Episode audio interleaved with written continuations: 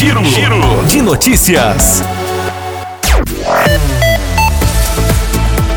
Um homem de 49 anos, natural de Uruarana, no estado de Goiás, não resistiu aos ferimentos após cair de um telhado e morreu na manhã desta terça-feira no Hospital Regional de Patos de Minas. O acidente aconteceu na segunda-feira, dia 1 em uma boate no município de Varjão de Minas. Segundo o boletim de ocorrência, a atendente de saúde do município de Varjão de Minas entrou em contato com a polícia militar, informando que deu entrada na unidade um homem em estado de coma.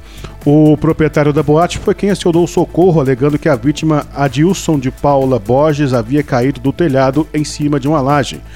O proprietário da boate disse ainda que contratou a vítima para dar manutenção no telhado que estava com goteiras.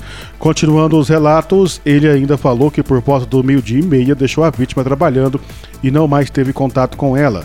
Mais tarde, o proprietário achou estranho, pois chamava a vítima e não respondia levando a crer que ele teria ido embora. Já por volta das 4h20, o proprietário falou que voltou a chamar pela vítima e ouviu alguns gemidos vindo da laje.